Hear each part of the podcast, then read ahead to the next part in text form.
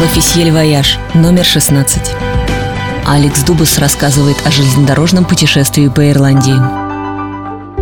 Звон колокольчика, доносящийся из коридора поезда, зовет меня на завтрак и сразу напоминает об аристократическом антураже круиза на колесах. Мое купе занимает четверть вагона, и в нем уместились честная двуспальная кровать, письменный стол с канделябром и роутером, раздающим Wi-Fi, шкаф, туалетная комната и душевая кабина, напичканная косметикой с маркировкой «Made in Ireland with Love». Мыло пахнет свежей травой, а шампунь океаном. Панорамные окна на все купе, а за ними луга и пастбища, на которых белые коровы словно позируют художнику, рисующему этикетку сливочного масла. А еще дует довольно сильный атлантический ветер. Я сужу об этом, глядя на резвых, рыжеволосых, клянусь, мальчишек, запускающих воздушных змеев. Пока я пил кофе, небо поменяло свои краски и оттенки несколько раз. Странно, что эта страна не дала миру ни одного более-менее значимого импрессиониста. Наша первая остановка – замок Бларни. Путешественники выходят на полустанки, вдыхают несколько десятков капель взвеси, из которой состоит воздух,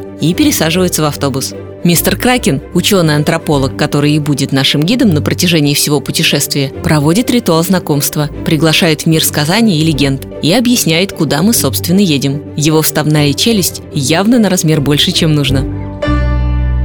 Подробнее читайте в номере 16 журнала «L'Officiel Voyage» или на сайте lofficielvoyage.ru. Электронная версия издания доступна в App Store и Google Play.